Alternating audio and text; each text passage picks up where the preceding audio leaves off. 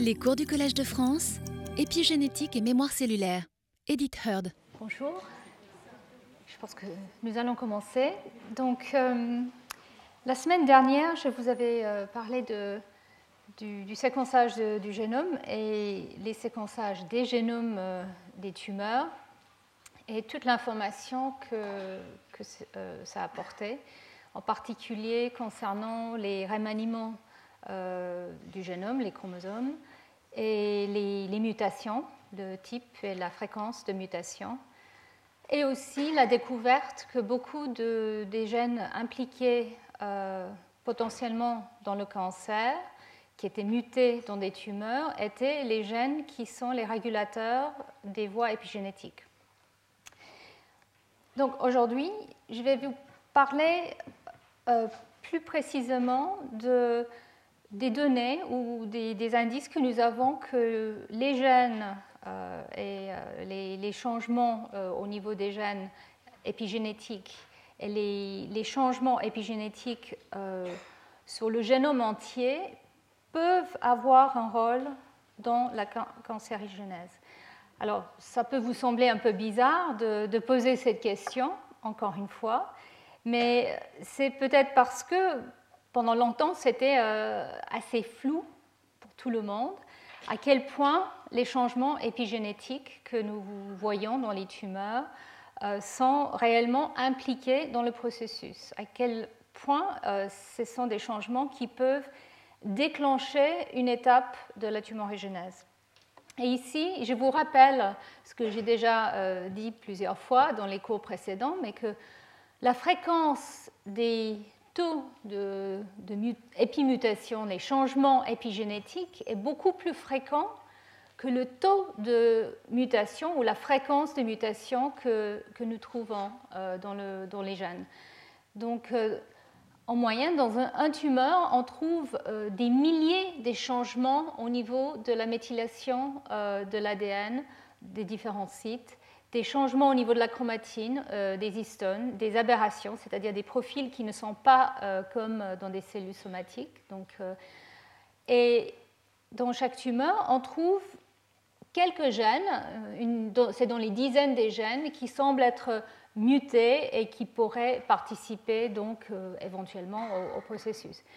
Donc c'était pour ça que depuis des années, les gens s'intéressaient à à ces changements épigénétiques, parce que vu la vitesse à laquelle les tumeurs peuvent euh, euh, accroître et puis euh, progresser, et, vu tous les changements de, type que nous voyons dans les tumeurs, donc l'hétérogénéité des cellules, la capacité de migrer, d'envahir, il semblait évident qu'il doit y avoir des changements épigénétiques impliqués.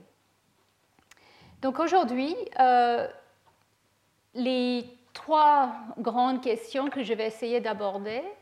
C'est euh, à quel point euh, les changements d'expression des gènes que nous voyons dans le cancer sont dus à des changements épigénétiques.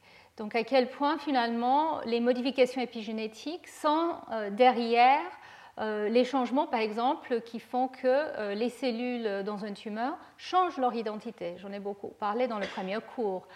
Donc, euh, comment une, cellule euh, somatique euh, devient une cellule assez dédifférenciée, assez capable de, de, changer d'identité au cours de route, de changer de comportement aussi, et de générer aussi plusieurs types cellulaires au, cours de, des divisions. En fait, la diversité des tumeurs qui semble être un facteur très important pour euh, l'évolution euh, du cancer.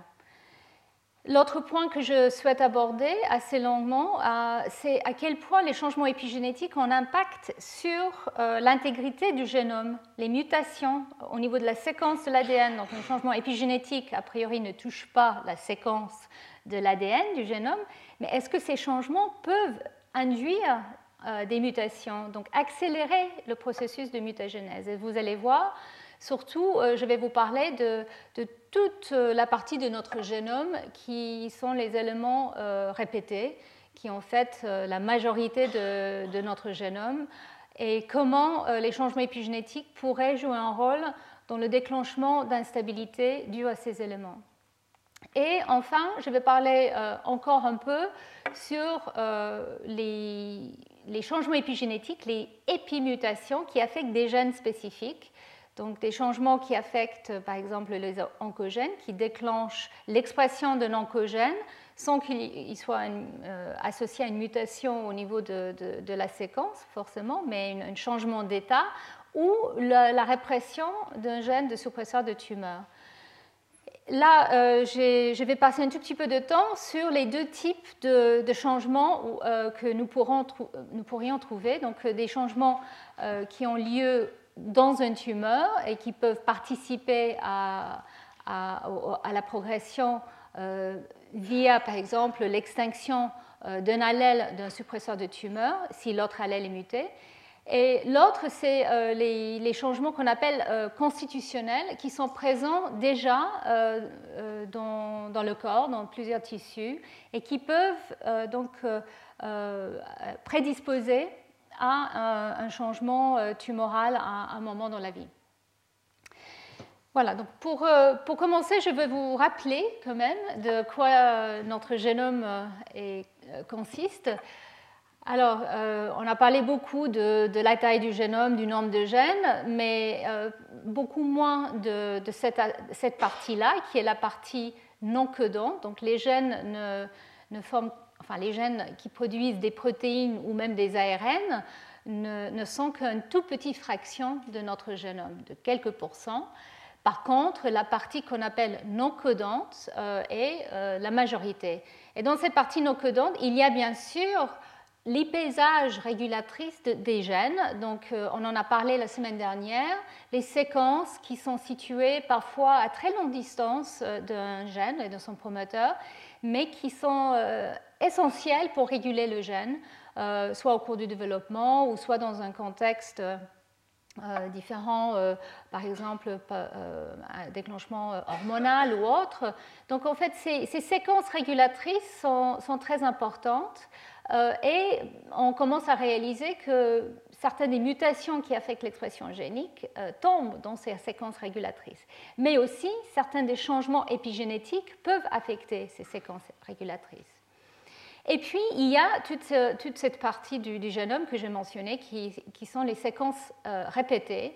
Et il y a différents types de, répétitions euh, dont je vais, vous parler euh, plus tard.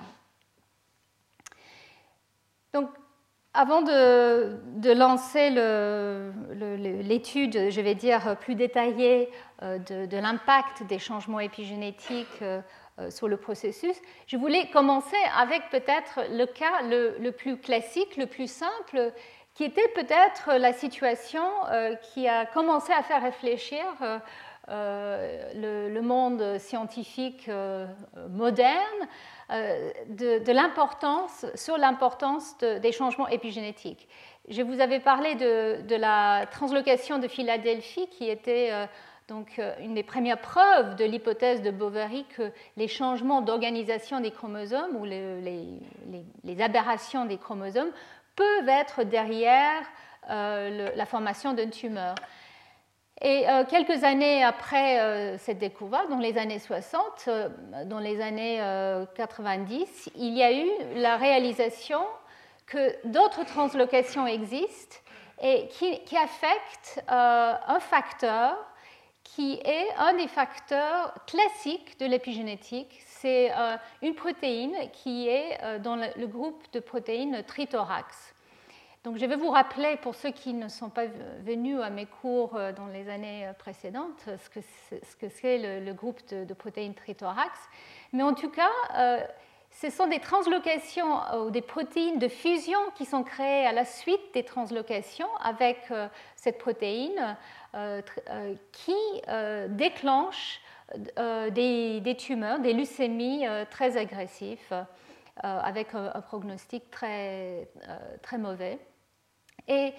Donc cette réalisation qu'effectivement on, peut avoir une fusion entre une protéine qui est associée à la chromatine et qui a un rôle à la chromatine avec d'autres facteurs et que cette simple translocation semble être derrière ces leucémies à, faire réfléchir le, monde de l'épigénétique très sérieusement.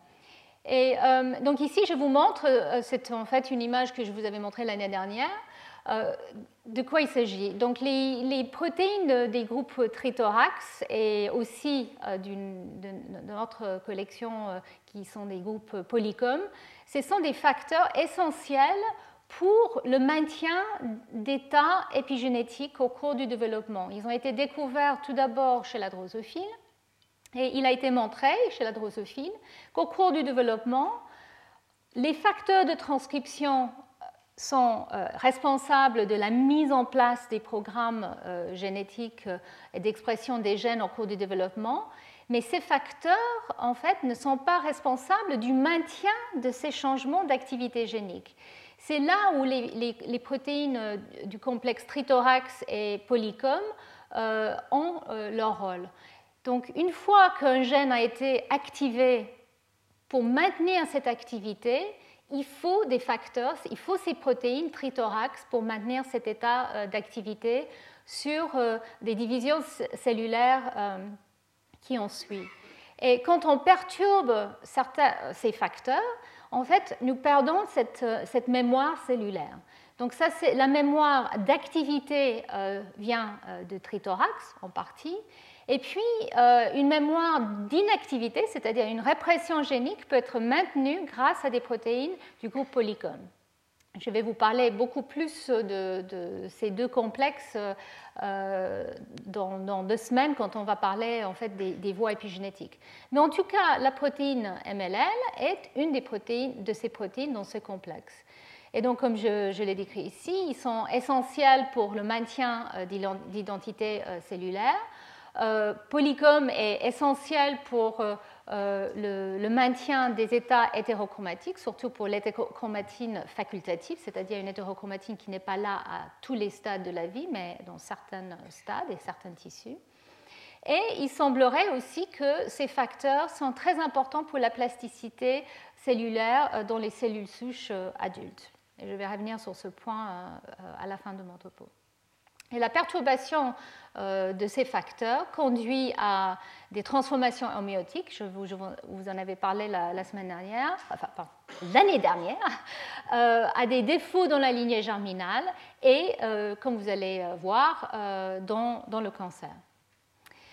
Donc, bon, ici, c'est juste pour vous montrer un peu le, type d'action que ces facteurs ont. Donc, je ne vais pas rentrer dans les détails, mais on pense qu'effectivement, c'est probablement des facteurs de transcription qui facilitent euh, le recrutement de, ces protéines, de ces complexes, mais ensuite, euh, ces complexes modifient la chromatine et ces modifications de la chromatine peuvent aussi euh, faciliter la présence de ces complexes donc c'est une sorte de boucle qui permet euh, donc une mémorisation d'un état parce que la présence de certaines modifications des histones et des protéines associées euh, permet de continuellement recruter ces facteurs.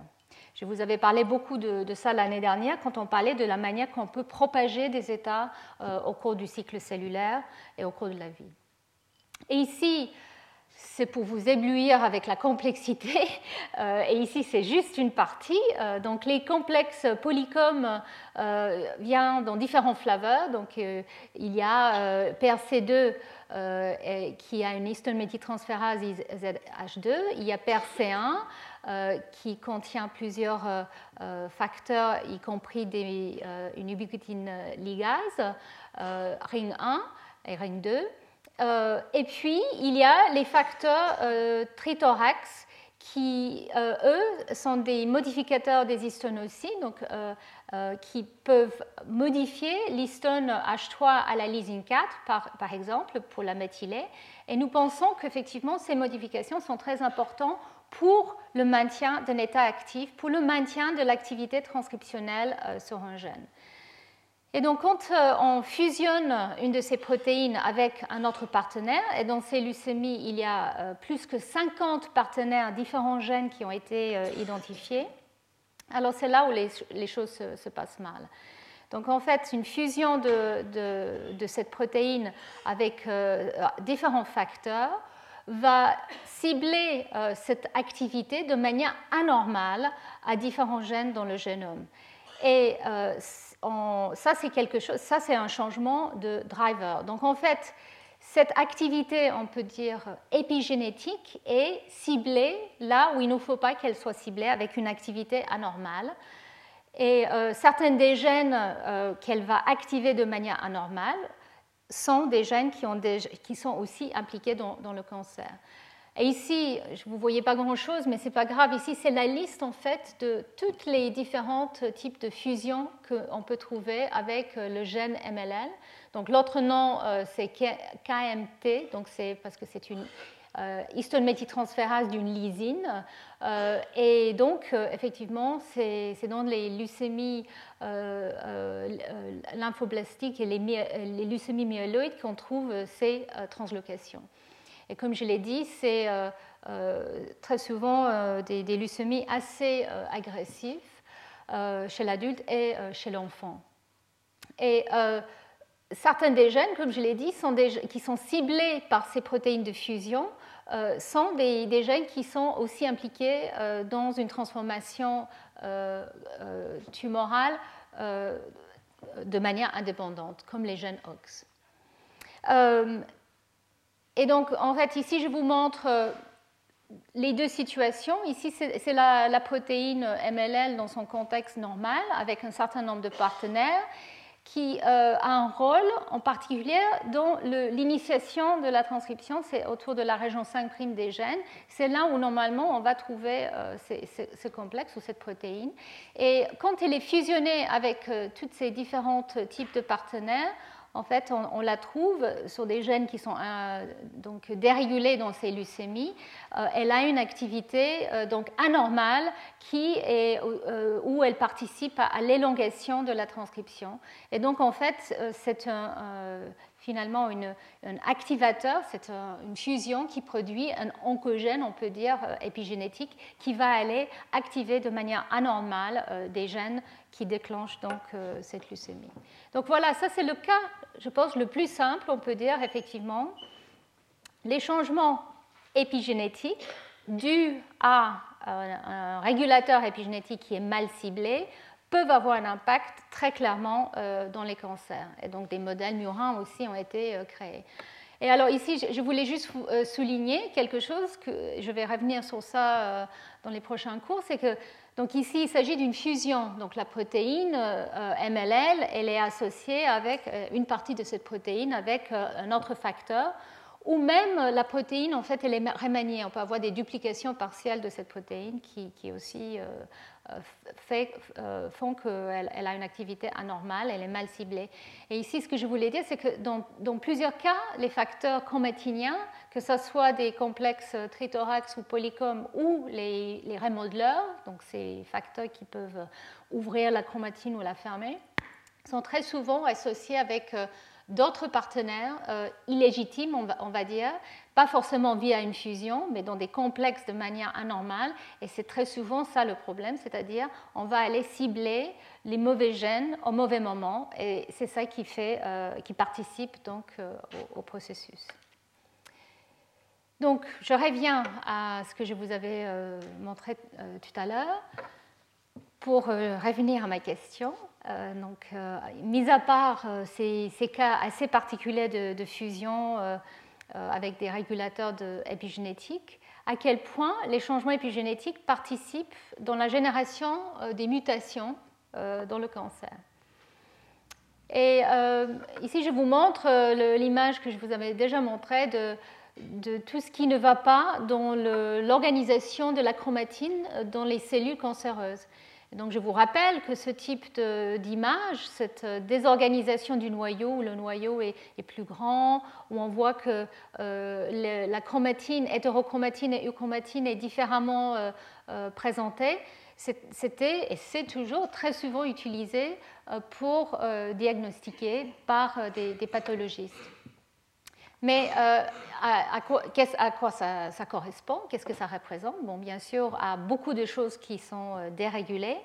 Et donc, je voulais, sans rentrer dans les détails, parce que c'est, euh, là on parle des, génomes entiers, je voulais souligner une étude qui est sortie il y a deux ou trois ans, où ils ont regardé dans plusieurs différents types de tumeurs, dans des mélanomes, les cancers de poumon, de prostate et des leucémies, le type de mutation et le taux de mutation dans ces tumeurs et les modifications de la chromatine euh, et leur distribution. Donc, c'est en fait, c'est un papier surtout, euh, on va dire, mathématique de corrélation, où ils ont fait euh, une corrélation entre effectivement le taux de mutation, la fréquence de, de mutation de différents types qu'ils trouvent, avec les modifications diverses et variées qu'on trouve de la chromatine. Donc ici, vous, les voyez, c'est des modifications des histones, H3K K79, H3K4, H3K36 méthylés. Et euh, ici, donc ici, c'est surtout les modifications qui sont associées à, une activité génique, donc l'euchromatine, la chromatine ouverte. Et ici, c'est les modifications qui sont souvent associées avec une hétérochromatine, donc une inactivité, comme H3K9 triméthyle, H4K20 triméthyle, H3K27 diméthyle. Et euh, comme vous voyez, la corrélation euh, est beaucoup plus importante euh, pour un taux de mutation plus élevé quand il s'agit des marques hétérochromatiques. Et en général, il y a une corrélation importante avec le taux de mutation et l'état chromatinien.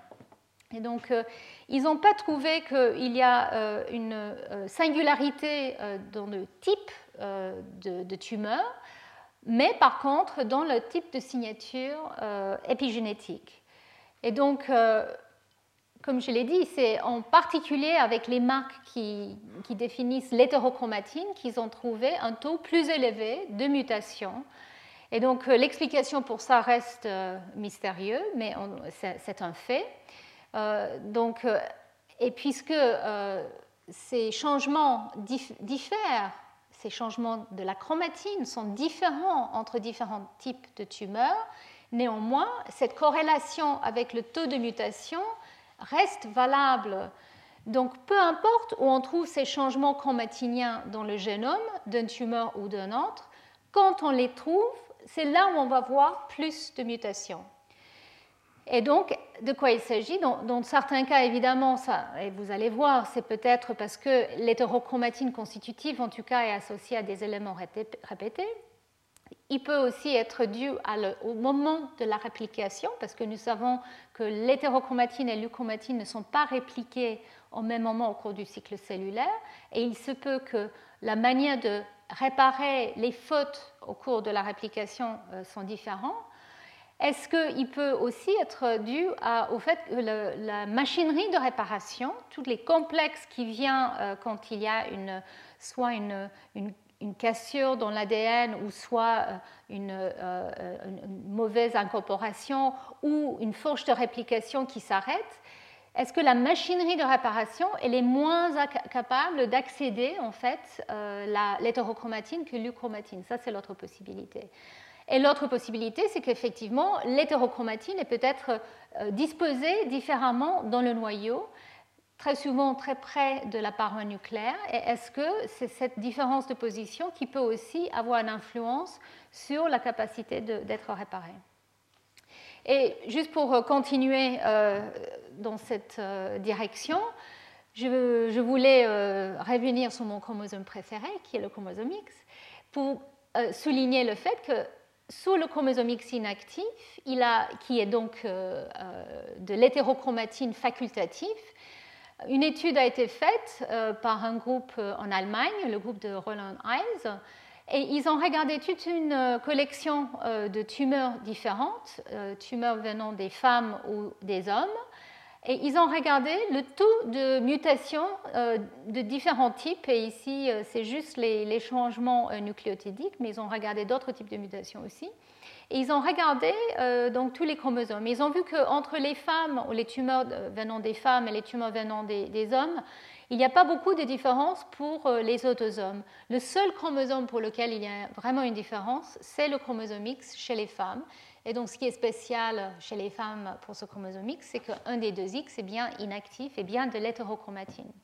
Donc ça va vraiment dans le sens de, cette autre étude que je viens de vous mentionner, où effectivement l'hétérochromatine a plus tendance à être mutée au niveau de sa séquence que l'uchromatine.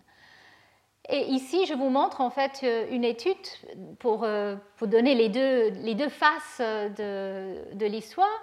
Donc non seulement euh, l'hétérochromatine, elle a tendance à être plus souvent mutée au niveau de, de l'ADN, mais aussi elle a tendance à être épimutée. Et donc ça, c'est un travail que nous avons fait dans mon laboratoire, où nous avons regardé différents types de cancer du sein, et Ronan Chaligné, un postdoc dans mon groupe, a, découvert qu'effectivement, le chromosome X inactif, que vous voyez ici euh, comme une structure dense hétérochromatique, le corpuscule de bas, euh, est, très souvent euh, défaite ou remanié dans les, tumeurs et nous, voyons une réactivation des gènes. Donc on peut les qualifier réellement comme des épimutations. L'état normal de ces gènes est d'être réprimés sur le X inactif et nous les voyons réactivés. Donc nous avons euh, dans le cancer un taux d'épimutation et de mutation euh, qui corrèle avec l'état euh, chromatinien et on peut dire est dû à cet état chromatinien même si nous ne comprenons pas les processus exacts. Alors l'autre voie de mutation qui peut être déclenchée par, euh, euh, l'épigénétique, c'est la méthylation. J'ai déjà mentionné ça la semaine dernière, mais effectivement, le rajout d'un groupe méthyle sur la cytosine de l'ADN euh, peut prédisposer à une mutation. Et le, cas le plus classique que je vous montre ici, c'est donc la déamination donc la, 5-méthylcétosine, par déamination, peut euh, être transformée en thymine. Donc c'est quelque chose qui a lieu dans les cellules somatiques, bien sûr, euh, mais euh, effectivement, c'est quelque chose qui peut prédisposer à des mutations. Et dans certains types de tumeurs, on voit un taux très élevé de ce type de mutation. Euh, et euh, la méthylation de la cytosine peut aussi prédisposer à euh, une absorption plus importante des rayons UV et aussi à la liaison avec certains types de, carcinogènes. Donc effectivement, cette modification épigénétique peut vraiment déclencher des changements génétiques, des changements au niveau de la séquence de l'ADN de manière plus importante que sa forme non modifiée. Et donc, où est euh, cette méthylation de l'ADN Ici, euh, je vous fais un schéma très, très simple pour euh, vous dire qu'effectivement, cette modification a été surtout étudiée au niveau des îlots CPG et les promoteurs des gènes, parce que c'est là où les gens s'intéressaient pendant très longtemps. Donc, effectivement, dans certains cas, on trouve la méthylation de l'ADN au niveau des îlots CPG, par exemple sur le X inactif ou, sur des gènes qui sont soumis à l'empreinte. Mais dans la plupart des cas, les îlots CPG euh, des gènes ne sont pas associés avec une méthylation de l'ADN. Par contre, euh, dans une cellule somatique, par contre, dans une cellule euh, tumorale, on trouve très souvent une méthylation qui est acquise de ces îlots CPG de manière anormale.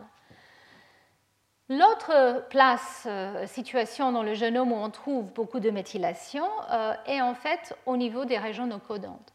Donc les régions qui contiennent les éléments transposables comme je l'ai mentionné. Et vous allez voir, nous pensons qu'effectivement, un des rôles de la méthylation de l'ADN est justement d'empêcher l'activité de ces éléments répétés. Et l'autre position où on trouve la méthylation, c'est dans les corps des gènes. Donc quand un gène est transcrit, très souvent on trouve la méthylation dans euh, les exons euh, de ce gène. Alors je vais revenir sur euh, cet aspect la semaine prochaine, en fait, quand on va parler plus en détail de, des, mécanismes moléculaires euh, de la méthylation de l'ADN et son implication dans le cancer, mais en tout cas, c'est très intriguant cette observation. On voit euh, une méthylation dans les promoteurs des gènes qui sont inactifs et on voit une méthylation dans, le corps du gène des gènes qui sont actifs.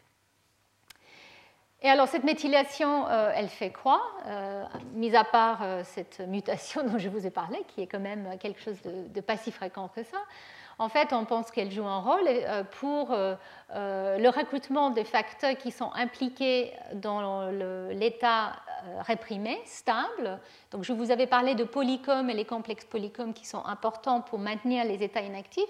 Nous pensons que la méthylation de l'ADN, c'est une marque épigénétique encore plus stable, même si comme vous allez voir, euh, euh, cette marque peut être assez dynamique, mais en général, et le X inactif est un très joli exemple de ça, une fois que la méthylation des promoteurs euh, est mise en place, c'est un état qui est très très difficile à réverser, c'est-à-dire on perd de manière très difficile la méthylation de l'ADN.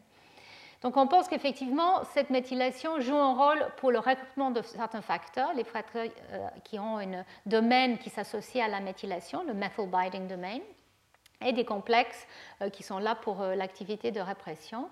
Mais aussi peut-être que euh, cette méthylation joue tout un autre rôle dans les corps de gènes au cours de la transcription.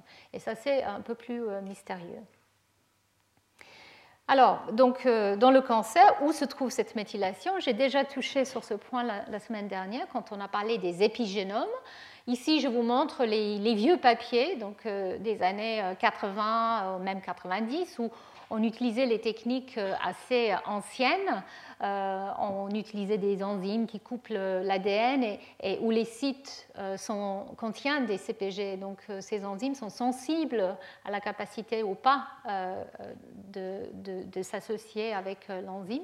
Quand la méthylation est présente, ils, ne peuvent pas être coupés. Donc voilà, c'est comme ça que petit à petit, les scientifiques ont, fait une sorte de catalogue des, changements qu'on peut trouver dans les tumeurs. Et il a été trouvé qu'effectivement, on trouve des promoteurs des gènes sont méthylés de manière aberrante, comme par exemple les tumeurs de suppresseurs dans certains cas, ou hypométhylés de manière aberrante, et aussi euh, qu'on peut trouver beaucoup de gènes qui sont euh, méthylés de manière aberrante euh, partout dans le génome.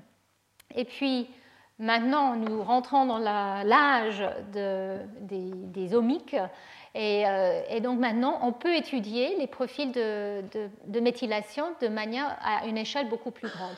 Mais comme je l'ai mentionné la, semaine dernière, il y a différentes techniques qui sont basées, par exemple, sur des puces euh, d'ADN où on peut choisir les régions qu'on regarde, parce qu'en fait, regarder euh, l'état méthylé d'un génome coûte quand même encore très cher. on peut séquencer un génome une fois et avoir sa séquence, pour les épigénomes, comme la, méthylation d'ADN, il faut avoir beaucoup plus. Et en fait, donc ça reste quand même une des approches qui, coûtent assez cher, mais néanmoins, on a la capacité maintenant de lire tout le méthylome, gène, ILOCPG et répétition euh, complet euh, euh, dans une tumeur. Et donc ça c'est quelque chose, donc je vais revenir un peu sur le type d'étude qui a été faite pour étudier en fait euh, euh, les, changements euh, de manière plus détaillée. Ici c'est juste différents sites où on peut trouver des données de méthylome online pour ceux qui sont intéressés et qui, regarderont plus tard le, PDF. Donc voilà l'exemple que j'ai montré la semaine dernière. Donc ça c'est un cas de différents types de tumeurs, colorectales, euh, de vessie, du poumon, et où il a été remarqué qu'effectivement, il y a des gros blocs, même si globalement euh, les tumeurs semblent être hypométhylées, donc juste en regardant le taux de méthylation euh, de, l'acidosine, on peut voir que globalement, il y a une hypométhylation dans la plupart des cas, pas, dans tous. En fait, il s'agit des, très grandes régions qui sont soit méthylées, soit pas méthylées ou partiellement. Et donc ici, c'est les cellules ou les tissus euh, euh, normaux. Et ici, c'est les tumeurs. Et vous voyez des gros blocs qui sont donc euh, hypométhylés. Et comme je l'ai mentionné la semaine dernière, ces blocs souvent corrèlent avec des blocs de chromatine. Euh, par exemple, euh, une, absence de méthylation correspond à la présence euh, de blocs de H3K9 diautriméthyle. Donc on appelle ça des, Large Organized Chromatin K9 Domains, et aussi souvent colocalisent avec les régions qui sont associées à l'enveloppe nucléaire. Et il y a aussi donc, euh, ces, régions qui montrent un changement coordonné, il semblerait, d'expression, d'activation de répression génique dans les tumeurs que, j'ai mentionné. Et il y a cette phénotype qui est utilisé pour classifier des, tumeurs où les ILO-CPG changent d'état de méthylation. Maintenant, nous savons, et je vais en parler la semaine prochaine, que euh, ceci est lié à des, mutations dans les régulateurs qui sont impliqués. Donc voilà, euh, en plus du, méthylome, nous avons donc euh, ces, changements au niveau des modifications des histones qui, pourraient corréler. Donc ici, de manière très schématique, je vous montre la distribution globale dans une cellule normale comme je l'ai dit, dans, un gène, normalement, l'ILE-CPG n'est pas méthylé. La région génique, quand le gène est transcrit, est méthylée. Il y a de la méthylation dans les régions intergéniques, en particulier là où il y a les répétitions. Mais dans une cellule cancéreuse, on commence à voir ces profils très aberrants où euh, euh, les ILE-CPG et les régions autour deviennent méthylés de manière anormale on peut avoir l'extinction de l'activité de gènes qui corrèlent avec ce type de méthylation, etc. Euh, et ici, je souligne qu'effectivement, la grande majorité euh, des, cytosines méthylées dans le génome sont quand même associées avec euh, les parties méthylées du génome. Alors tout ça, c'est très bien, mais comme je l'ai mentionné la semaine dernière, en fait, on peut faire la cartographie. C'est comme, enfin, on, collectionne les, épigénomes. Qu'est-ce que ça veut dire? Et donc, pour ceux qui sont intéressés par les débats, il y a eu un échange très intéressant entre Steve Bailin, qui est un des grands euh, on va dire, supporteur du rôle de l'épigénétique euh, et de ces épigénomes dans le cancer, et Tim Bester, qui est un grand monsieur de la méthylation aussi, mais qui est un peu plus sceptique. Donc euh, finalement, est-ce que ces changements qu'on voit, c'est des passagers ou des conducteurs du processus? Et donc c'est là où je voulais il y a beaucoup, beaucoup de données. Euh, je ne vais pas pouvoir euh, rentrer euh, dans les détails de, tout. Et d'ailleurs, la semaine prochaine, où je vais parler de la méthylation et les voies de méthylation plus précisément, on va en discuter plus sur les rôles des, modificateurs de la méthylation. Mais je voulais quand même vous montrer quelles sont les preuves, finalement, que la méthylation peut déclencher ou peut avoir un rôle dans le cancer. Donc de manière très très simple et synthétique, euh, voilà euh, les facteurs qui sont importants pour euh, cette modification. Il y a les, protéines, les méthyltransférases, qui sont capables de rajouter ce méthyle. Donc il y a deux protéines, les DNMT3A et DNMT3B, qui sont responsables de la mise en place de la méthylation, qui sont recrutées par des facteurs de transcription, sans doute, ou par l'absence des facteurs qui occupent une, région. Donc, euh, pour, beaucoup plus de détails, euh, je vous incite à regarder mes, cours précédents, mais en tout cas, voilà, ce sont des facteurs qui viennent déposer la méthylation. Et ensuite, une fois que cette marque est déposée, il faut le maintenir au cours de, la réplication. Donc, quand on réplique l'ADN, je vous rappelle, on, arrive avec un bras hémiméthylé. On va euh, copier l'ADN, mais comment on copie son état méthylé. Et cette euh, protéine DNMT1 est capable, grâce à ces cofacteurs qui sont capables de reconnaître l'état hémiméthylé, vient en fait euh, méthyler l'ADN qui est hémiméthylé. Donc euh, DNMT1 va de manière privilégiée s'associer avec les forces de réplication là où l'ADN est hémiméthylé et rajouter le méthyle de l'autre côté pour qu'on arrive à un maintien de cet état euh, épigénétique. Et puis il y a un cofacteur d'NMT3L qui est essentiel aussi et qui stimule l'activité euh, de ces de nouveaux méthyltransférases. Et pendant des décennies, c'était fini là. On pensait que c'était effectivement méthyle, c'est stable, on perd la méthylation que quand on perturbe le maintien de manière passive. Si on n'arrive plus à maintenir à chaque cycle cellulaire, on va perdre de plus en plus de méthylation. Maintenant, on sait que ce n'est pas tout à fait vrai. Il y a aussi des enzymes qui sont capables de euh, enlever la méthylation, mais en fait, ce n'est pas un enlèvement, c'est une transformation de la méthylation en euh, hydroxyméthyle. Je, je, mentionnais ça la semaine dernière.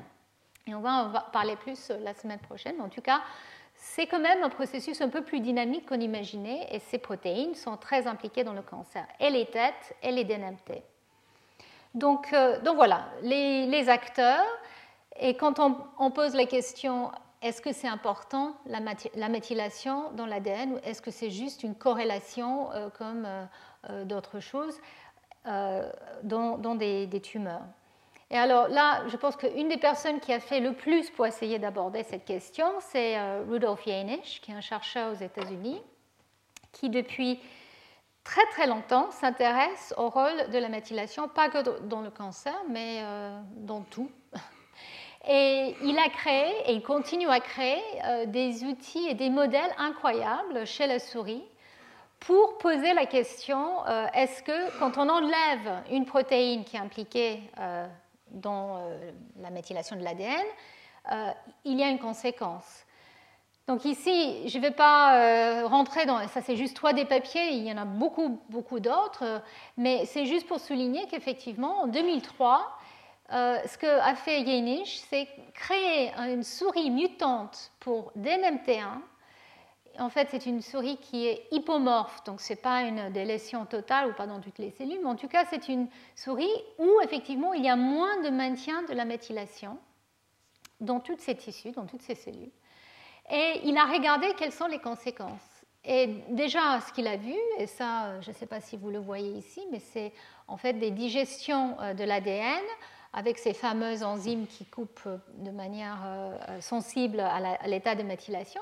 Et on voit que quand on enlève DNMT1 dans ces souris, on commence à avoir beaucoup, beaucoup, beaucoup plus de digestion de, de, de l'ADN. En fait, ici, il s'agit de l'ADN satellite, je vais revenir sur ça. Donc, un de ces euh, types répétés d'ADN.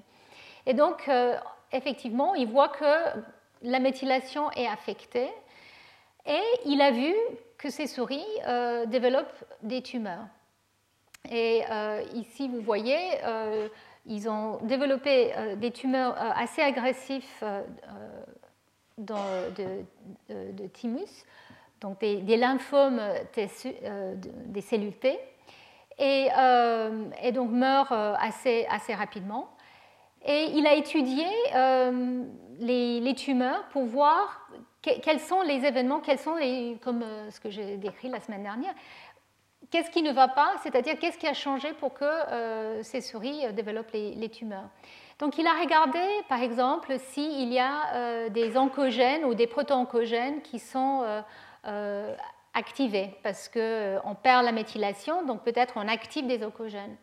Donc il a trouvé par exemple que CEMIC est surexprimé dans ces souris, mais euh, ce n'est pas très étonnant parce qu'en fait CEMIC est très souvent euh, hyper exprimé dans des, tumeurs de toute façon et ce n'est pas forcément un effet immédiat de la déméthylation.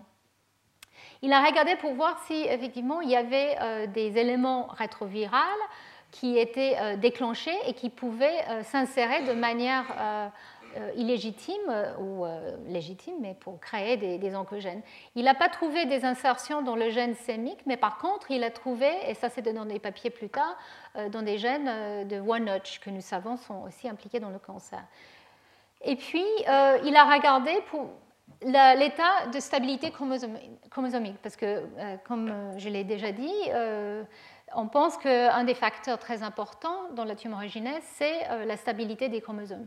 Et c'est là où il a trouvé qu'effectivement, il y a un impact. Euh, il a regardé le nombre de chromosomes déjà, il a trouvé qu'il y avait un nombre euh, d'anomalies dans le nombre de chromosomes plus important dans ces tumeurs. Donc ici, vous ne voyez rien, je suis désolée, mais en tout cas, croyez-moi qu'il voyait des gains et des pertes plus importants dans ces tumeurs.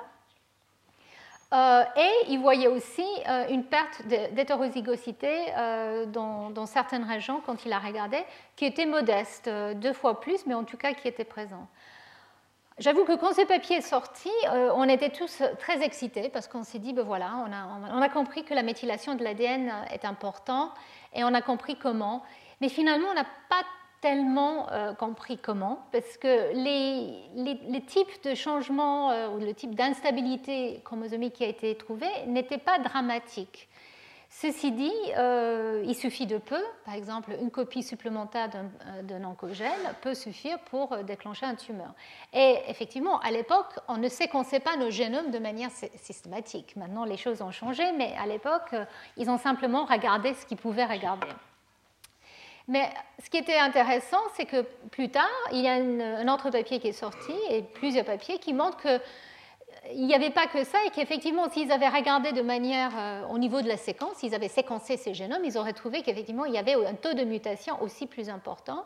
Donc l'absence de DNMT1 donne lieu à un taux de alors, j'essayais de voir quel est le mot en français pour ça et j'arrivais pas à trouver mismatch repair. Donc, euh, c'est un, type de réparation euh, qui, est plus élevé, effectivement, en absence de DNMT, parce que probablement euh, les facteurs qui sont impliqués dans cette réparation sont affectés. Et l'autre point qui était important, c'était à peu près en même temps, en fait deux ans plus, tôt, un papier est sorti où euh, le, laboratoire de Thomasian Uvine a regardé un autre modificateur de la chromatine, euh, SUV39, qui est en fait une histométhyltransférase de l'histone H3 à la lysine 9. Et euh, nous savions que ce facteur et cette complexe est important pour euh, le maintien de l'hétérochromatine. Mais quand ils ont créé ces souris euh, et ils ont regardé euh, quel était le, phénotype, ils ont trouvé quelque chose qui était assez semblable. Donc ils ont trouvé une variation dans le nombre de chromosomes qui était modeste, pas énorme, mais qui y voyait quand même. Et ils ont vu effectivement euh, des situations euh, assez aberrantes où on voit effectivement que les chromosomes semblent créer ce, type de, rosette euh, associée au niveau de leur centre-main. Donc ici, il s'agit des souris. Donc ça, c'est les, chromosomes de souris que vous voyez clusterisés ainsi. Donc il y avait une instabilité chromosomique associée avec une présence de tumeurs. Donc il y avait d'autres phénotypes aussi au cours de la méiose. Je ne vais pas rentrer dans les détails. Mais en tout cas, ça ressemblait euh, assez à, ce qui avait euh, été trouvé dans les mutants de DNMT1. Donc ça fait penser effectivement que peut-être euh, ce qui est affecté dans ces, tumeurs, et en absence de ces facteurs, est peut-être quelque chose lié au centre mère. Et au niveau des centres mères, il y a donc les, régions, les, répétitions euh, euh, qui créent en fait le centre mère et de l'hétérochromatine autour qui, de, qui sont des, séquences satellites. Et donc chez l'humain et chez la souris, il y a différents types de séquences répétées.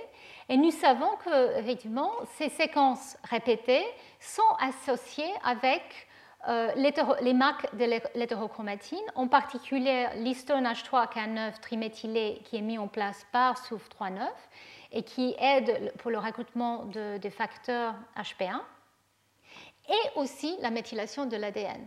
Donc les DNMT, DNMT1 et puis aussi DNMT3B, de nouveau, sont importants pour méthyler ces séquences répétées. Et euh, effectivement, cette organisation euh, euh, assez particulière et absolument critique. ces répétitions semblent absolument critiques, même s'ils restent quand même assez mystérieux dans leur manière de, fonctionner. Mais dans différentes espèces, pas que, chez les mammifères, on, sait que l'organisation de cette hétérochromatine est absolument essentielle pour la ségrégation des chromosomes normales au cours des divisions cellulaires. Et donc, euh, effectivement, il semblerait que euh, cette organisation des séquences satellites euh, et leur état est perturbé en absence de la méthylation de l'ADN quand on délète DNMT1 ou DNMT3B et en absence de SOUF39 et donc l'histone H3K9 ici, je vous montre effectivement euh, des données euh, diverses qui, euh, soutiennent cette hypothèse ou cette possibilité. Et en particulier, il était déjà connu qu'il y avait des patients avec un syndrome qui s'appelle le syndrome ICF, qui conduit à un taux de cancer très élevé et qui est, donc il s'agit d'une mutation dans la dénovométhyltransférase d'NMT3B où on voit euh, une désorganisation, en fait, des, profils de, euh, structure des chromosomes aberrants, comme ce que je vous avais montré dans les souris DNMT1 et dans les euh, souris SOUF39 mutées. Donc effectivement, il semblerait que l'absence de ces facteurs épigénétiques conduit à une instabilité dû à l'incapacité de ces régions péricentriques, à, côté des centres-mères, de maintenir euh, euh, un taux ou une, situation normale au cours des divisions cellulaires. Et donc, ça conduit à des aberrations au cours des mitoses et à des cassures des chromosomes. Et donc, on peut facilement imaginer que ça conduit donc à, l'apparence des, tumeurs. En présence, bien sûr, d'une mutation aussi dans un de ces euh, fameux, euh, fameux euh, suppresseurs de tumeurs comme P53 qui permet de dépasser les blocs dans le cycle cellulaire qui normalement sont mis en place quand effectivement la division ne, se passe pas comme il faut. c'est pour ça qu'effectivement, même si ces facteurs sont absents, seuls ils ne conduisent pas à un tumeur. Il doit y avoir un autre événement qui permet l'apparence des, tumeurs. Alors je voulais juste aussi vous montrer que euh, dans les, cancers, ces séquences répétées, ces, séquences satellites, sont exprimées de manière anormale, peut-être parce qu'elles ont perdu euh, l'état euh, méthylé. Et donc ici, c'est une, une hybridation in situ dans un tumeur du pancréas qui montre qu'effectivement, on a un taux d'expression de ces séquences beaucoup plus élevé que, que normal. Euh, et donc, euh, cette surexpression est souvent corrélée avec euh, différents types de tumeurs. Et sans l'associer à l'état épigénétique, il a été vu, et ça j'en ai parlé l'année dernière quand on a parlé un peu de, la propagation de la chromatine en face au stress.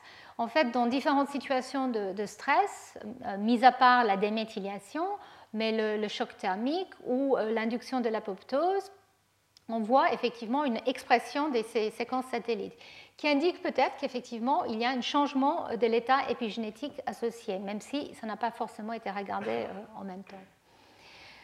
Mais alors, pour terminer sur, cet aspect-là, euh, un bémol, malgré le fait qu'il a été assez clairement montré, je pense, dans ces modèles que euh, la méthylation ou l'hypométhylation des séquences satellites pourrait contribuer aux tumorigénèse dans des mutants d'NMT.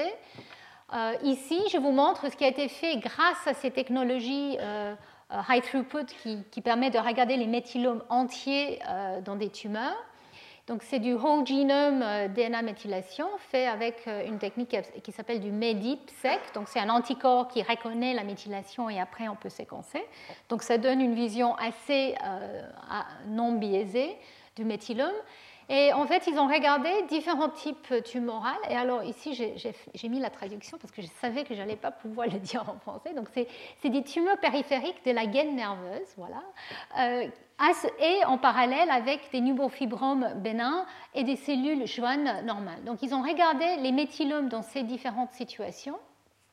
Et ils ont trouvé que globalement, et ici en fait je vous montre euh, une hypométhylation étant euh, en jaune, une euh, hyperméthylation en bleu. Et en fait, on voit que dans des cellules euh, tumorales, les neurofibromes ou les cellules normales, dans la plupart des régions du génome, et donc ici c'est le génome entier, et ici c'est différentes parties du génome. Donc ici c'est les îlots CPG, ici c'est les régions promotrices, ici c'est les régions qui sont associées aux îlots CPG, les chauds globalement, il n'y a rien qui change, ce n'est pas très différent, sauf une région qui sont les régions satellites dont je viens de vous parler, où là on voit très clairement qu'il y a une hypométhylation très spécifique. Donc contrairement à ce que je vous avais dit tout à l'heure, que la, plupart des tumeurs montrent une hypométhylation, dans ce cas précis, il n'y a pas une hypométhylation globale, mais il y a une hypométhylation spécifique des séquences satellites.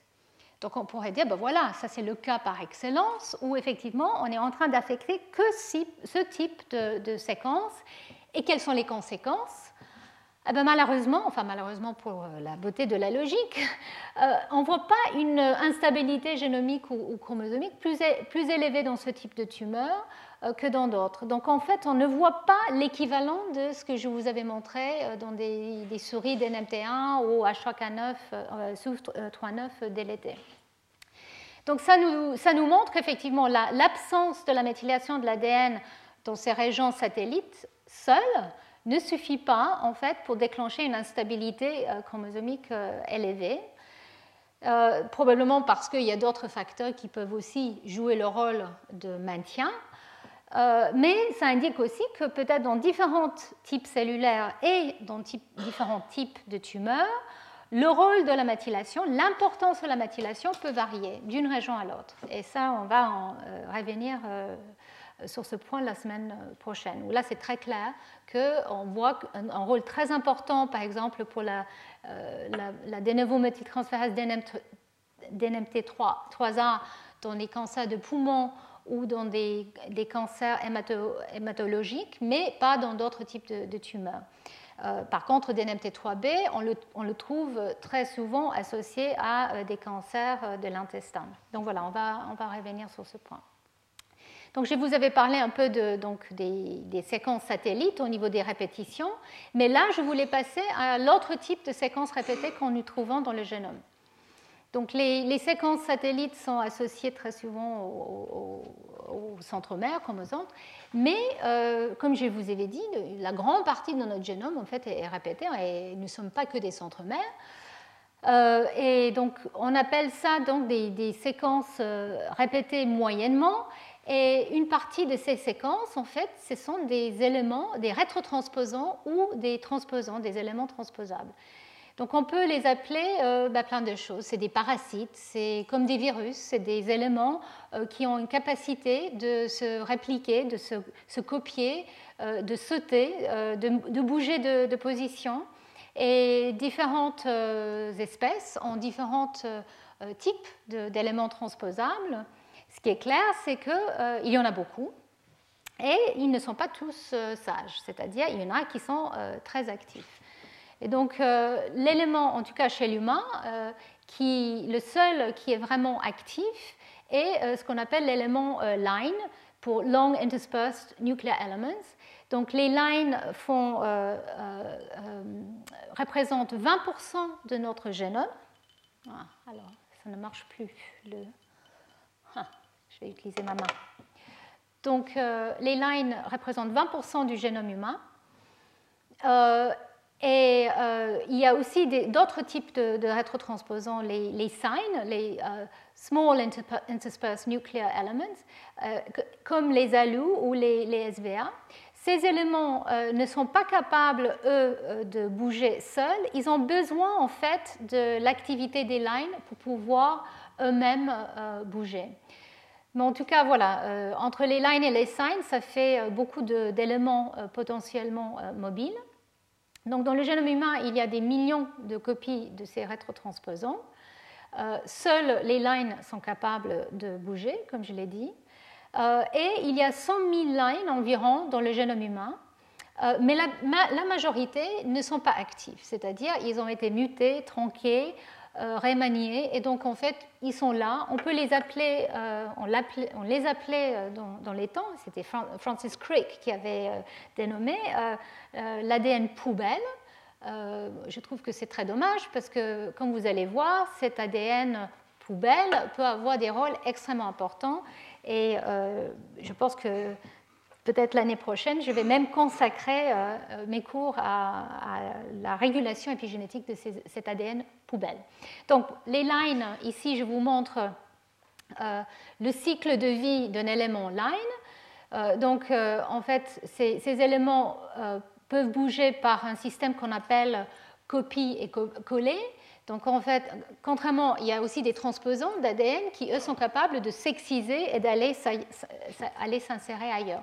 Dans les cas euh, des lines, en fait, euh, ils se copient, donc ils ne, changent, leur position originale reste, euh, mais ils sont capables donc de, par transcription reverse de se réinsérer ailleurs dans le génome, se réintégrer ailleurs dans le génome, en utilisant donc les facteurs de protéines ORF1P et ORF2 qui sont absolument essentiels pour, pour leur, euh, capacité de, bouger.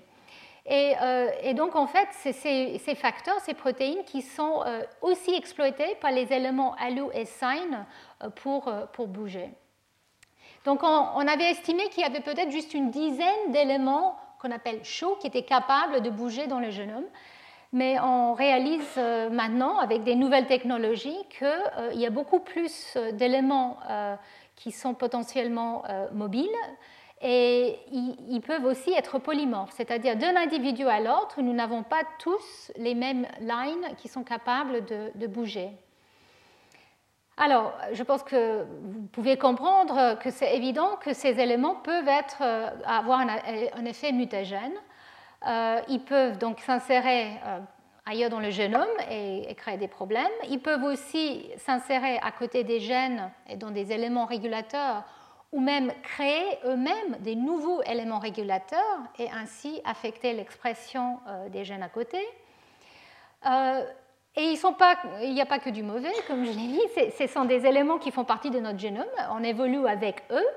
Et en fait, il a même été euh, suggéré qu'ils ont une activité au, cours de notre vie, et en particulier dans le, dans le cerveau. Le laboratoire de Rusty Gage a, proposé, puis il y a plusieurs plusieurs autres laboratoires qui sont très intéressés par cette activité, euh, euh, que ces éléments peuvent en fait bouger euh, même dans les neurones et, pourraient donc générer une variation dans nos, génomes, dans nos, cellules somatiques. Donc ici, je vous montre les différentes classes d'événements qu'on peut trouver de, de perturbations ou d'utilisation dans le, dans le génome. Donc en fait, quand ils bougent, ils peuvent amener avec eux euh, un peu de l'ADN euh, qui, est associé. Donc on appelle ça de la transduction, soit de la région 3', soit de la région 5'. Euh, je vais revenir sur ce point tout à l'heure. C'est très important. Donc en fait, quand ils se copient, ils se réinsèrent, en fait, ils peuvent se réinsérer avec une partie de la séquence qui, était avoisinante. Je pense. Et, parfois, ça peut être très loin, à plusieurs kilobases. Donc euh, les lines peuvent donc prendre différentes parties du génome et les mettre ailleurs. Euh, si euh, les lines s'insèrent dans un gène, ils peuvent introduire un, arrêt de, transcription, donc ce qu'on appelle un queue polia, et donc peuvent déclencher un arrêt prématuré de la transcription. Ils peuvent aussi générer des nouveaux exons. C'est-à-dire, s'il s'insère dans un gène, euh, l'élément peut, lui-même introduire des nouveaux sites d'épissage et donc générer euh, des, transcrits avec des nouveaux exons.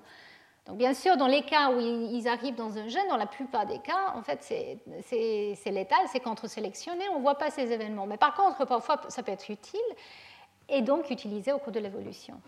Euh, mais vous voyez effectivement que dans le cancer, ça pourrait effectivement être très utile pour, euh, pour des raisons euh, très, très particulières. Ils peuvent aussi introduire des promoteurs aberrants, donc en sens et en antisens, parce qu'en fait, le, line lui-même a un sens et un antisens au niveau de ce promoteur. Et ils peuvent aussi apporter une régulation épigénétique à une région. Donc, un line qui s'insère à côté d'un gène peut euh, permettre euh, son extinction parce que les lines et les éléments répétés en général sont les cibles de la machinerie épigénétique pour les raisons assez évidentes. Il ne faut pas qu'on laisse euh, ces séquences bouger comme elles veulent. Donc en fait, la machinerie est là pour justement empêcher ces mouvements. Mais quand cet élément est à côté d'un gène, il peut attirer la machinerie épigénétique et donc influencer l'activité du gène à côté. Et donc on a beaucoup de épiallèles, on les appelle, euh, des gènes qui sont capables d'être inactivés de manière euh, euh, plus ou moins stable parce qu'ils ont donc un élément transposable ou un line associé. Donc voilà toutes ces différentes possibilités. Euh, comme je l'ai dit, c'est absolument essentiel que les lines et d'autres euh, rétrotransposants et transposants soient euh, contrôlés par l'épigénétique, mais aussi par tout un tas d'autres processus. Et je n'ai pas le temps de, les, décliner aujourd'hui, mais à chaque étape du cycle de, ces éléments, il y a des voies pour des, pardon, des, mécanismes pour empêcher leur rétrotransposition. Euh, dans, nos cellules. Et ça varie d'une étape à l'autre. Au cours du développement, la machinerie est un peu différente de ce qu'on trouve dans la lignée germinale. Ou dans la lignée germinale, il ne faut vraiment pas les laisser bouger, sinon c'est catastrophique. Donc on, pense qu'effectivement la panoplie d'armes utilisée par nous, par l'hôte, est différente en fonction euh, des stades. Euh, et donc effectivement, comme je l'ai dit, on pense qu'ils peuvent être utiles et on pense même qu'il y a certains gens qui ont même postulé que c'est ces éléments transposables qui ont fait que notre panoplie de machinerie épigénétique a, a évolué. C'est justement pour empêcher ces éléments et donc ensuite cette machinerie peut être utilisée pour réguler nos gènes. Et donc, euh, c'est Barbara McClintock qui était la première à proposer que ces éléments transposables sont les éléments contrôleurs. Donc tout ça pour vous dire qu'effectivement, il faut les contrôler, ces éléments. Euh, et donc, comme je l'ai dit, euh, on pense que la méthylation de l'ADN est importante, les modifications des histones aussi, et il a été montré par le groupe de Thomas Yanuvine qu'effectivement, SOUF3-9 joue un rôle important dans la répression de ces éléments avec la méthylation de l'ADN. Donc on pense qu'effectivement, ce sont des éléments qui sont sujets à une, régulation épigénétique très, très importante. Et on sait aussi, comme pour les séquences satellites, que en face à certains stress, ces éléments peuvent être activés. Et peut-être euh, il, y a plusieurs moyens que ça peut arriver. C'est soit que les facteurs de transcription qui sont responsables de leur expression euh, euh, sont présents ou deviennent actifs, ou, euh, et ou que les modifications épigénétiques peuvent être perdues. Et donc, du coup, ces éléments peuvent être activés. Et alors, donc, dans le, cancer, pour, euh, pour arriver euh, quand même à ce qui se passe, dans les tumeurs, une hypométhylation de ces éléments a été trouvée dans beaucoup de cancers. Et une expression anormale des lines a été très souvent aussi trouvée dans, dans les tumeurs. Et l'hypométhylation des lines est trouvée, et ça je vais vous montrer un exemple euh, très précis plus tard, a été trouvée comme étant euh, quelque chose de euh, très précoce au cours de la tumorigénèse. Donc effectivement, on pense que peut-être la perturbation de l'état épigénétique de ces éléments dans les tumeurs pourrait jouer un rôle important dans le cancer. Et ici, je vous montre une liste qui n'est pas du tout exhaustive des exemples de cancers où des lines ou des halus, des, répétitions, ont été trouvés associés soit à l'intérieur des gènes, donc des mutations qui ont eu lieu parce qu'il y a eu une mobilité de ces éléments, euh, soit qui ont déclenché un remaniement euh, entre chromosomes, parce qu'effectivement, les séquences répétées peuvent en fait conduire à un remaniement euh, chromosomal assez fréquent. Et donc certaines de ces euh, mutations sont soit déjà présentes dans la lignée germinale, donc c'est comme une mutation euh, d'un suppresseur de tumeur familier, donc ils sont déjà existants, soit euh, ces mutations sont trouvées effectivement dans le tumeur ou dans les tissus somatiques. Donc ces, ces mutations dues à cette mobilité des lines ou des séquences alu est un événement qui est quand même assez fréquent dans les cancers. Et ici, je vous montre une étude qui a été publiée euh, par le laboratoire de euh, Peter Campbell au Sanger, euh, qui a, essayé de, regarder de manière très profonde la manière que les lines évoluent au cours de, de, la tumorigénèse. Donc, ils ont regardé 12 types de cancers différents. Ils ont pris un total de 290 tumeurs euh, et parfois, c'est des tumeurs issues du même patient, c'est-à-dire le tumeur primaire plus euh, métastase. Pour essayer de retracer l'évolution de, ces tumeurs, comme ce que je vous avais montré la, semaine dernière, on peut retracer l'évolution des tumeurs en regardant les génomes, et là, on se focalise spécifiquement sur les éléments euh, line. Et ce qu'ils ont trouvé, qu'effectivement, c'est que ces lines bougent dans le cancer, Très souvent, euh, enfin, dans un quart des cas, ils ont trouvé des éléments qui étaient pris avec. Comme je vous avais dit, ils peuvent, quand ils bougent, prendre un morceau de l'ADN euh, à côté. Donc, en fait, ça permet aux chercheurs aussi de les tracer au cours de, l'évolution de, ces, euh, tumeurs. Et ici, je vous montre, donc, donc ça c'est dans un génome d'un cancer du poumon. Il y a donc trois lines qui semblent être actifs et qui ont bougé sur différents euh, chromosomes.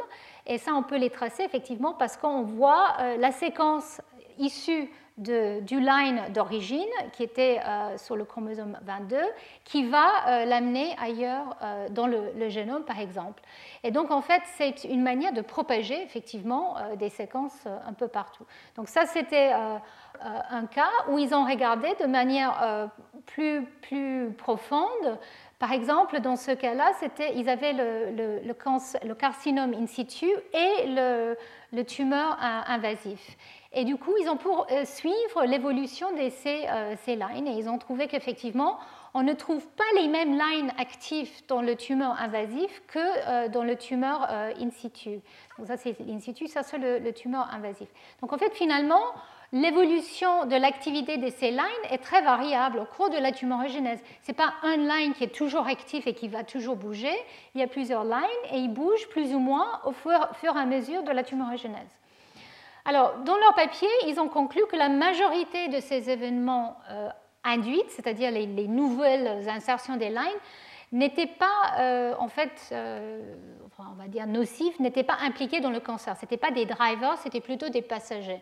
Ceci dit, ils ont eux-mêmes conclu qu'ils ne pouvaient pas vraiment conclure parce qu'ils ont regardé pas assez de tumeurs. Pour, vraiment conclure, il faut probablement des, milliers de tumeurs pour être conclusif sur oui ou non, est-ce qu'un certain type de mobilité un certain line mobile peut euh, déclencher euh, des, mutations euh, qui peuvent avoir une implication dans, la tumorigénèse. Néanmoins, ça montre effectivement que les lines sont très actifs. Et ici, je vous montre un peu les implications que ça a. donc ici, ils ont regardé le type d'insertion, nouveau insertion qui est apporté. Et en vert, vous voyez sur euh, les différents chromosomes l'introduction de nouveaux sites euh, hypersensibles à la DNA. Donc en fait, c'est les nouvelles sites probablement de, liaison pour les facteurs de transcription. Euh, ici en bleu, c'est spécifiquement des facteurs de transcription qui peuvent se lier. Et ici, c'est les morceaux qui ont été amenés avec. Et donc, en fait, on voit qu'effectivement, il y a un, grand brassage du génome qui a lieu à cause de cette mobilité. Ici, dans un cas en particulier, il montre la première insertion qui était à côté de ce gène, qui ensuite, au cours de, l'évolution du tumeur, bouge et on retrouve donc le line avec un morceau de ce gène associé à l'intérieur de notre gène. Donc voilà, l'activité des lines est quand même importante dans les cancers et ils ont conclu dans ce papier que à chaque fois que le line est capable de bouger, il est hypométhylé. Et même les lines qui ont bougé une fois peuvent continuer à bouger, c'est-à-dire ils restent euh, euh, mobiles et ils sont toujours associés avec une hypométhylation euh, de leur ADN. Donc en fait ici c'est dans des cellules normales, dans les tissus non tumorales, on voit qu'il y a une méthylation globale de ces lines et quand on voit dans les tumeurs où là il y a eu une mobilité, on voit qu'il y a une déméthylation apparente.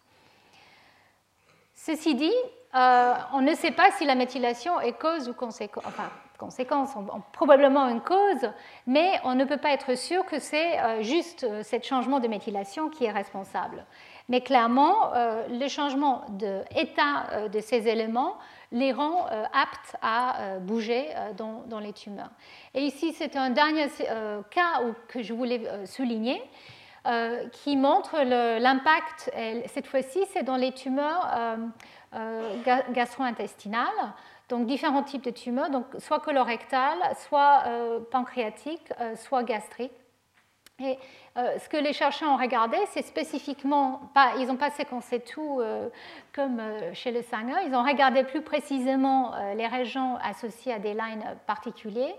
Et ils ont vu qu'effectivement, même dans les euh, stades très précoces, et là c'était euh, dans des situations qui étaient euh, non tumorales, dans des dysplasies, quand ils ont regardé pour la, présence de nouvelles insertions des lines, ils ont trouvé qu'effectivement il y a déjà des nouvelles des insertions présentes. Donc, ceci implique que l'activation de ces lines, leur capacité de bouger, était déjà là, peut-être, avant que le tumeur euh, apparaisse ou progresse. Et donc, on peut spéculer, c'est de la spéculation, mais que peut-être ce changement euh, de l'état de ces lines, leur capacité de bouger, euh, rend effectivement ces cellules capables de devenir tumorales parce que mutagénèse, parce qu'effectivement il y a des nouvelles insertions. Donc c'est beaucoup, trop tôt pour conclure, mais je pense que c'est évident que ce type de, système euh, de mutagénèse via des éléments transposables, rétrotransposables, est évidemment euh, quelque chose qui doit être considéré, surtout que nous savons que ces lignes et leur changement épigénétique peut être déclenché par le stress. Et quand j'ai dit stress, je parle par exemple de, l'inflammation chronique. On peut imaginer qu'effectivement, leur état épigénétique, et je vais revenir sur ça à la fin euh, du cours, euh, leur état peut être modifié, ce qui fait qu'ils vont euh, se mettre à être mobiles et donc générer des mutations dans des cellules qui deviendront des cellules tumorales plus tard. Donc voilà, ça c'est pour résumer euh, beaucoup des choses. Je ne vais pas, parce que je n'ai plus beaucoup de temps, je vais aller assez vite. Je voulais quand même juste souligner que euh, cette activité est trouvée pas dans tous les tumeurs, mais dans beaucoup de tumeurs. Et par exemple, dans le cancer du sein, euh, il est clair qu'il y a une corrélation très importante entre la, présence des protéines line, donc, euh, qui indiquerait euh, une mobilité euh, éventuelle possible, surtout dans les cancers les plus invasifs avec le, plus mauvais pronostic.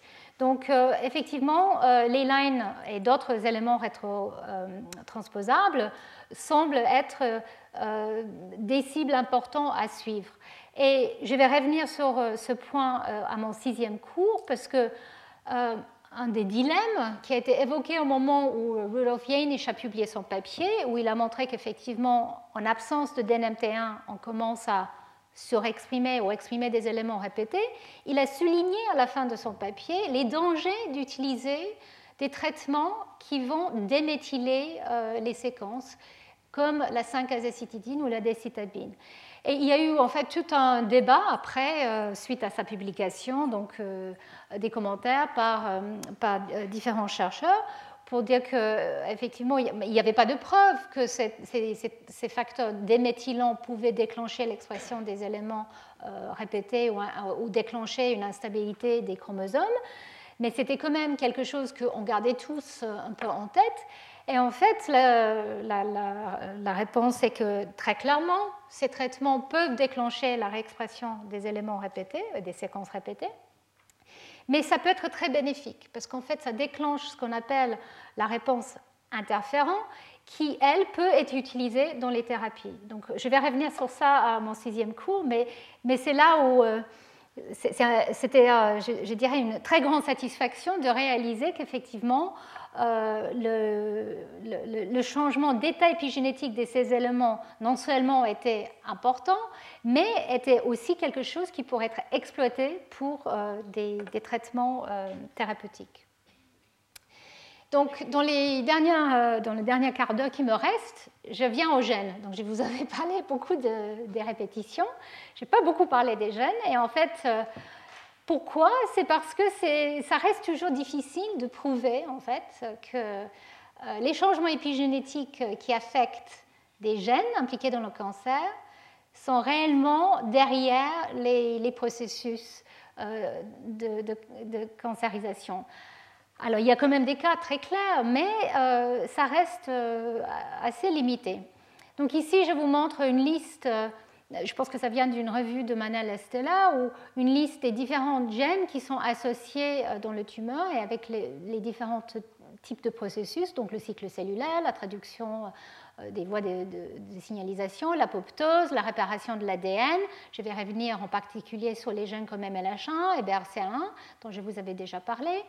Donc euh, on pense, enfin il y a des corrélations qui montrent que ces gènes sont parfois méthylés dans les tumeurs. Donc, c'était la diapo que je vous avais montrée qui datait des années 80-90 où les gens trouvaient une méthylation euh, et donc on était. Euh, euh, on, proposait qu'effectivement, peut-être cette méthylation corrélée avec un état inactif du gène était causale à l'état inactif du gène, était donc important pour l'inactivité de ce gène et donc impliqué dans le cancer. Donc, euh, je vais vous parler de causes et de conséquences un petit peu. Donc, des épimutations, on va dire, qui sont acquis et qui ont été proposées comme étant le deuxième coup dans le, modèle de Knudsen, dont je vous avais parlé euh, déjà. Donc, l'idée, c'est que euh, dans le modèle de Knudsen, dans les cas familiales de, cancer, comme pour la rétinoblastome par exemple, on peut avoir déjà un, allèle muté dans, des familles et dans des individus donc, qui ont hérité cet allèle muté. Si le deuxième allèle est délété ou inactivé, là, on peut avoir l'apparition des, tumeurs. Et donc, euh, c'était là l'idée qu'effectivement, on peut avoir une première mutation et ensuite une épimutation, c'est-à-dire une extinction transcriptionnelle des, gènes. Donc, ça peut être une deuxième mutation, bien sûr, dans la plupart des cas, c'est ça, mais ça peut aussi être une épimutation. Et là, effectivement, l'espoir, c'est que si c'est une épimutation, on peut le reverser éventuellement avec, avec des drogues.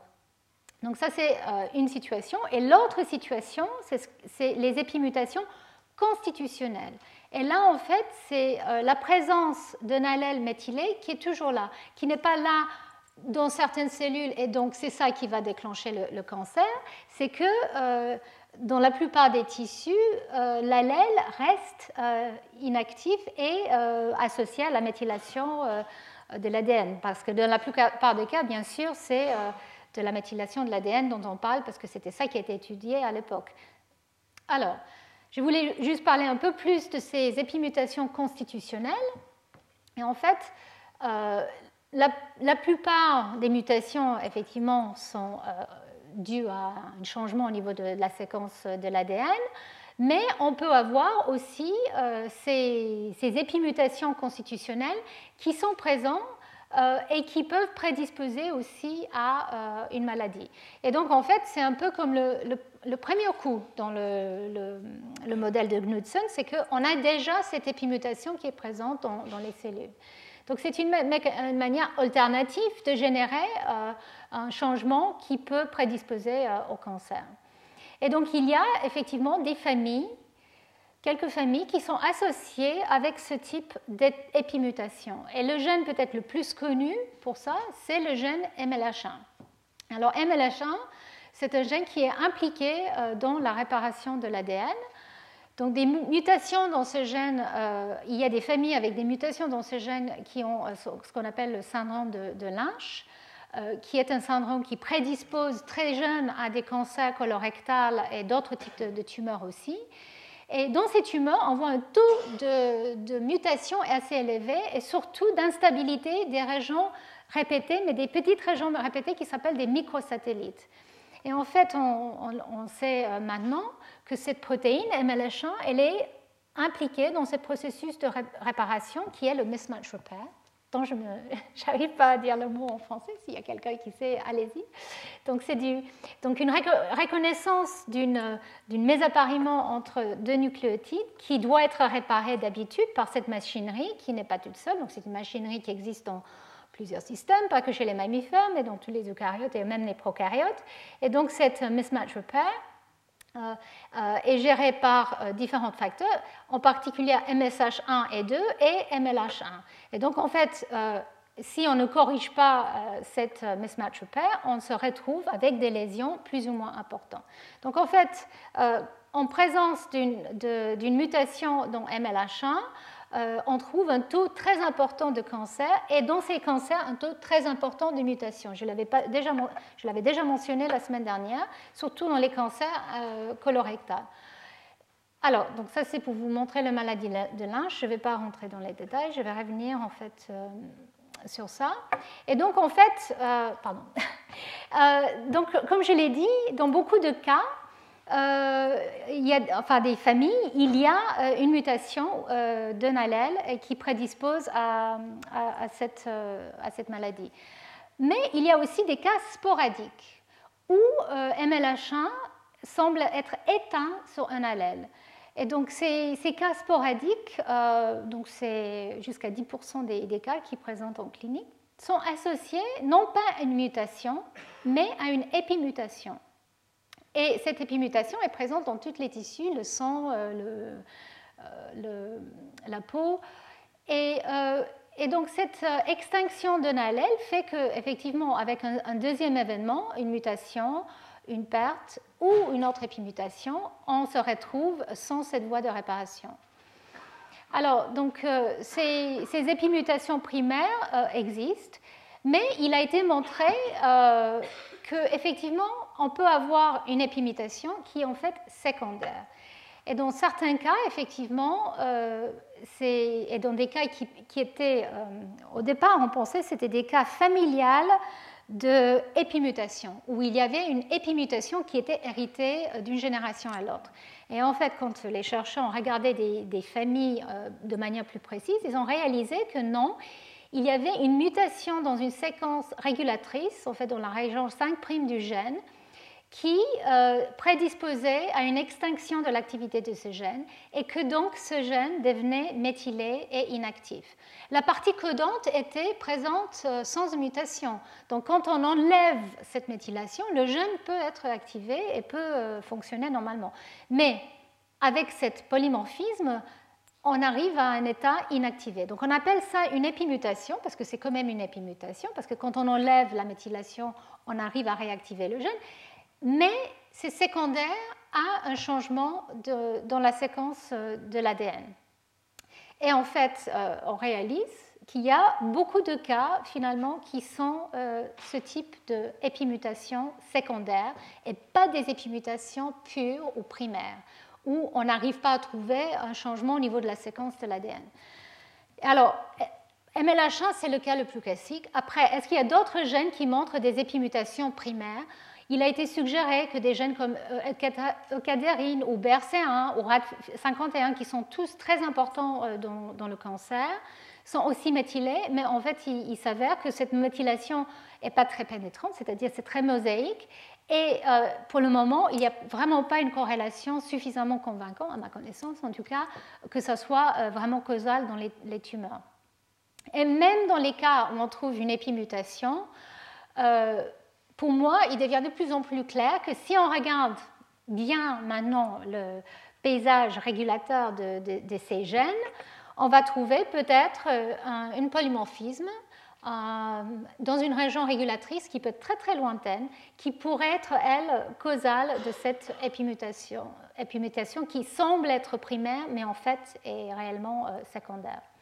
Donc voilà, il y a plusieurs gènes où on pensait que c'était des épimutations primaire euh, dont il s'agissait, comme MSH2, c'est un autre gène dans la même voie de réparation. Et finalement, on a trouvé qu'effectivement, non, c'est des épimutations qui sont secondaires à une lésion génétique, c'est-à-dire euh, soit une, euh, mutation de nucléotide ou une insertion. Ça peut être aussi l'insertion d'un élément transposable ou d'une partie d'un élément transposable qui amène donc cette épimutation secondaire.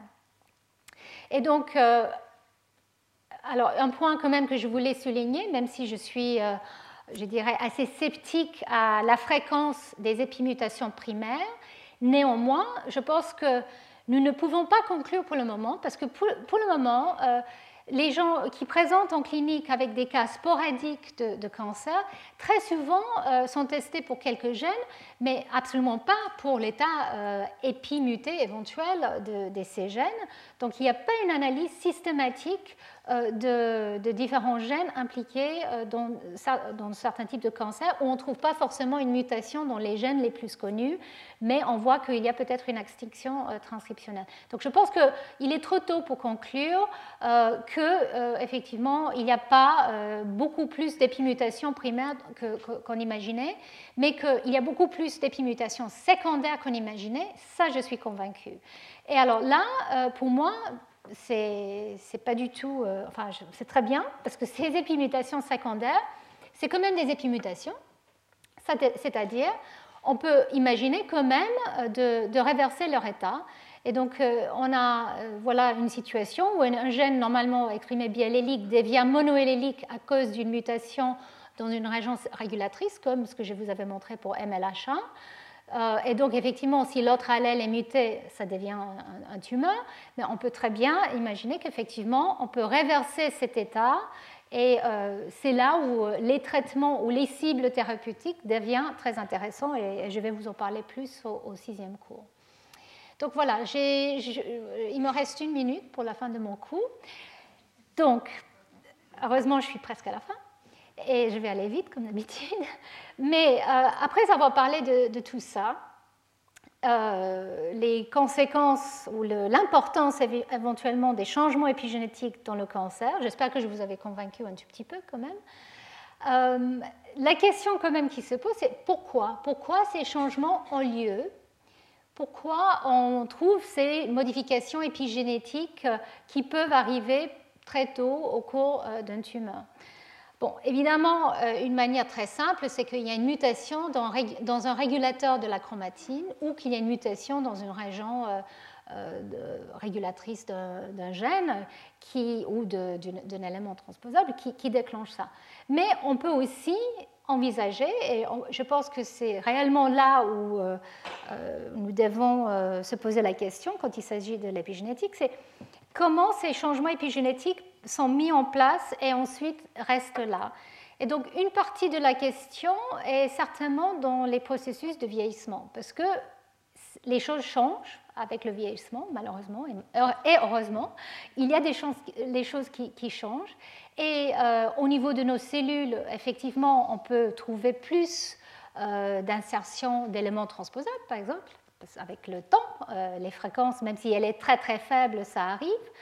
Et on peut aussi trouver des, mouvements euh, épigénétiques. alors, je vous avais parlé dans, un de mes cours de ce qu'on appelle du epigenetic drift, c'est-à-dire quand on prend des jumeaux et on regarde le profil de, de méthylation de leur ADN, avec l'âge, on voit qu'il y a une divergence dans leur méthylome. Quand ils sont jeunes, les jumeaux, leurs épigénomes sont quasiment identiques. Mais avec l'âge, on voit qu'il y a une divergence. Alors pourquoi et comment alors, il y a plusieurs euh, possibilités, mais euh, effectivement, il y a beaucoup de choses qui changent avec l'âge. Donc, euh, une accumulation des choses qui sont associées avec notre nutrition, le cycle circadien qui change évidemment avec l'âge aussi, l'exercice, les phéromones et les hormones. Et nous savons tous, en particulier les femmes, que les hormones changent avec l'âge. Et donc, par exemple, les perturbations dans les taux d'estrogène qui vient avec le ménopause sont clairement associés avec euh, des changements au niveau de la structure de la chromatine et peut-être avec euh, certains types de, changements pathologiques qui peuvent avoir lieu.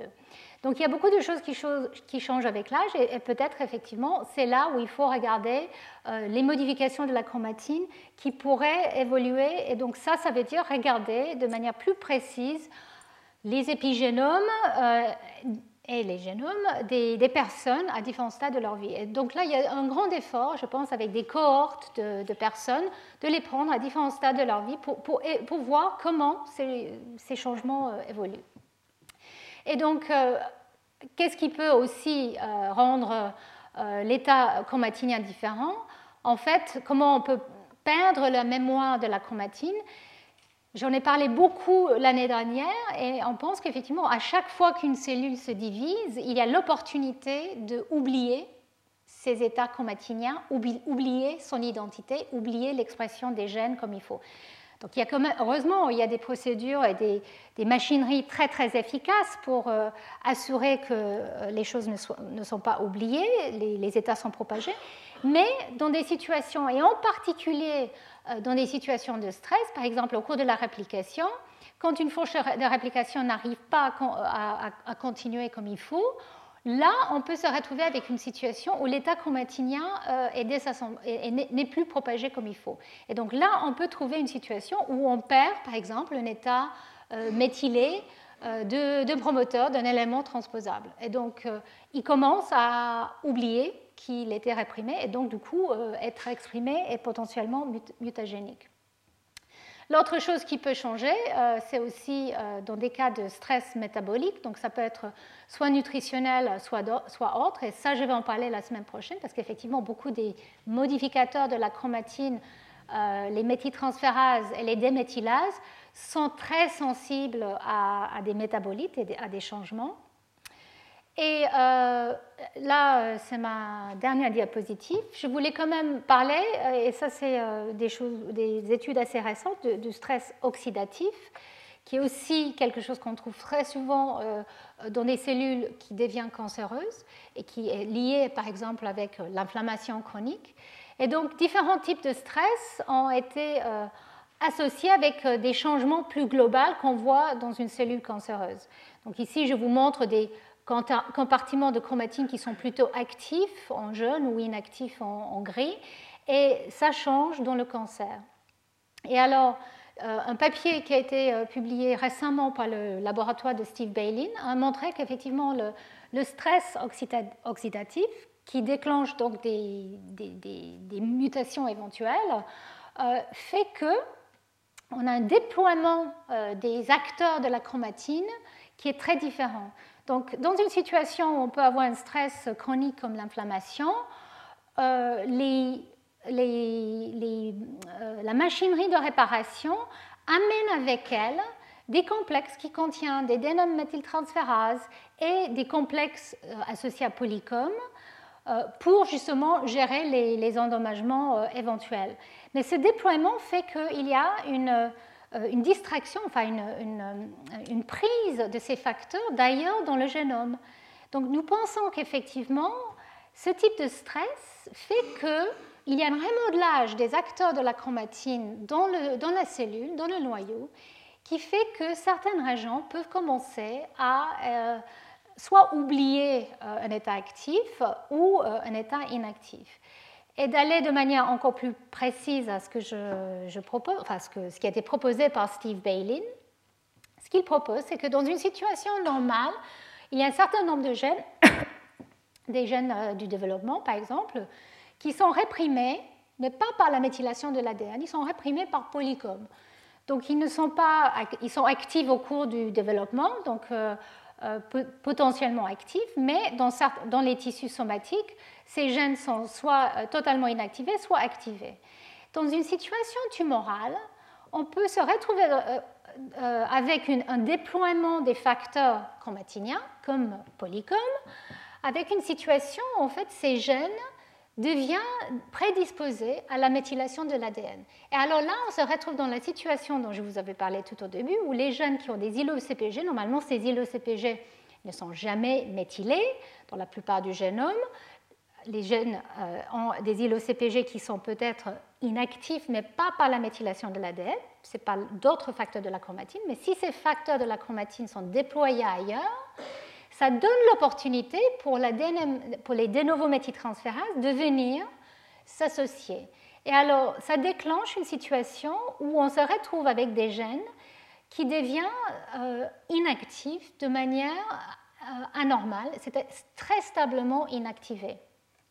Et alors, euh, a proposé que s'il y a certaines cellules qui ont ces gènes développementaux dans une, une situation qui sont inactifs mais pas de manière totalement figée. Mais dans une situation de stress, en fait, on déploie euh, les facteurs qui d'habitude sont associés avec leurs promoteurs, et à la place, on se retrouve avec une méthylation de l'ADN. Il propose qu'on peut se retrouver avec des cellules qui, qui restent dans un état assez primitif, peut-être un état euh, style cellule souche. Donc la situation des cellules souches dans le cancer est très très controversée, je, vais vous en parler, mais en tout cas l'idée est, assez simple, c'est qu'on se retrouve avec des épimutations, des états épigénétiques qui ne sont pas du tout les états euh, qui étaient prévus euh, dans la cellule. Et donc si cette méthylation anormale de ces gènes fait que la cellule, elle garde une identité, on va dire, moins différenciée, elle peut effectivement devenir à un moment ou à un autre euh, une cellule très agressive qui est capable d'envahir parce qu'elle a perdu euh, son identité, on va dire, somatique différenciée euh, qui est centre. Donc c'est une hypothèse, mais pour laquelle il y a quand même pas mal de données qui, qui vont, bon, c'est peut-être pas tout à fait exact parce que euh, cette idée que ces promoteurs bivalents qui sont associés avec euh, des marques actives et inactives à la fois, mais jamais avec la méthylation d'ADN, que ce soit ces gènes-là en particulier qui sont impliqués dans le cancer, les données très très récentes où on regarde les simples cellules d'un tumeur et on regarde l'activité de ces gènes ne montrent pas forcément que c'est ces gènes-là qui sont euh, inactivés de manière anormalement ou activés.